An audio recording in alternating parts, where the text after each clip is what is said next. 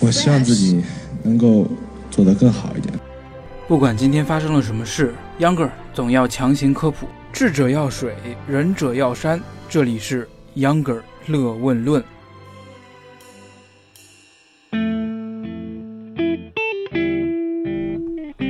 大家好，欢迎收听 Younger 乐问论。我是和大家一样都处在移动支付风暴中的 Younger。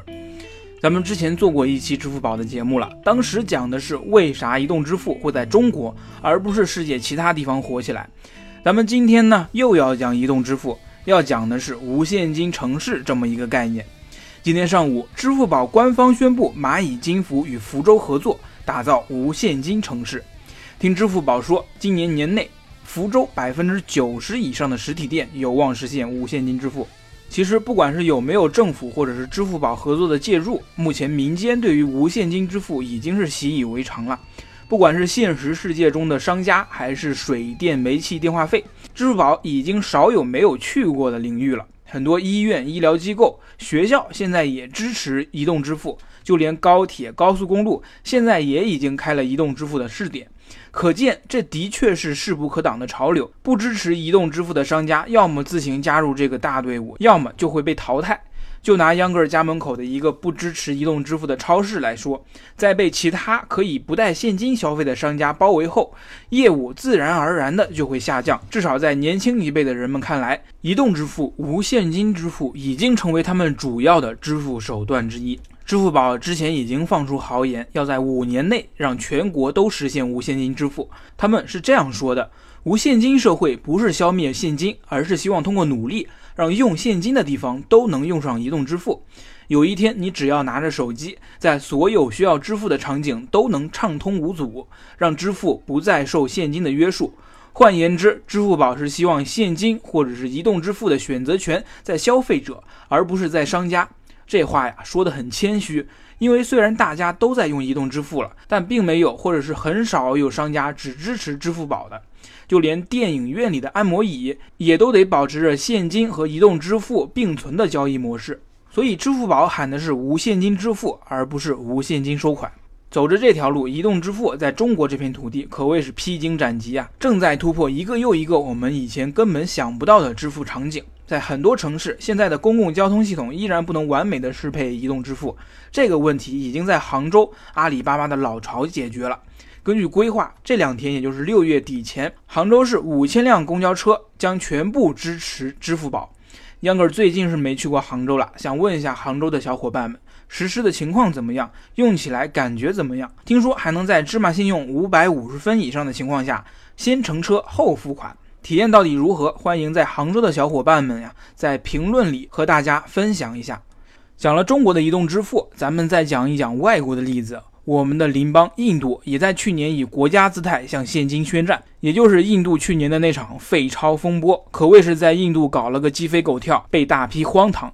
但是不管这项政策最初的目的如何，印度总理找了一个貌似充分的理由。他在电台讲话中给印度人民带去了中国对于现金的态度，要求印度人学习电子经济如何运作，学习使用电子银行和银行账户的不同方式，在手机上学习不同银行 APP 的有效使用，学习如何在无现金的情况下经营生意。但是对于印度来说，首先就没有完成秧歌在以前的那期节目里讲的人均持卡率。在印度，目前要发展移动支付，有几个数据是必须要完成的。第一个就是智能手机，到二零二零年，印度的智能手机的规模将达到二点七五亿部，超过美国，仅次于中国。第二，到二零二一年，印度的三 G、四 G 网络覆盖率超过百分之四十八，这一点嘛，中国笑而不语。最重要的一点，印度目前持有银行卡的比例不到百分之二十，这才是最致命的。当然，印度有百分之二十的市场，也有好几亿人啊，加上大力推广移动支付，想办卡的人估计也会不断上升。总之，移动支付对于发展中国家来说，简直就是一个氮气加速器。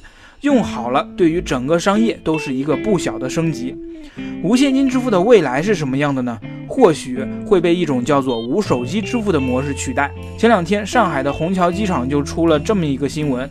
他们率先开通了无现金支付的停车场，只要车牌绑定了支付宝，车辆进出停车场时就可以直接通过。这个新闻啊，被媒体炒成是无感支付、空中支付。其实原理很简单，只是以前的摄像头自动识别车牌，联网之后呢，从车主的支付宝中扣去停车费，在一定程度上还是很安全的。至少用户必须亲自绑定自己和该停车场的关系。不过这个新闻也在提醒我们。前两年，支付宝所谓空付，或许将不再只是吹牛。既然能通过图像识别车牌来扣款，技术稍加进步，人脸啊、个人物品啊，这些都可以成为支付的媒介。这些问题解决了，无手机支付或许就很快来临了。好了，本期节目到这儿就结束了。如果您觉得节目有意思，欢迎订阅、评论和分享。如果您觉得节目还有待提高，也请您在评论里提出批评，这些都是对我最大的支持。也欢迎微信公众号搜索“秧歌同学”，秧歌是扭秧歌的秧歌，在那儿呢，您可以每天额外收到一分钟的新鲜知识。非常感谢您的收听，我们下期节目见喽。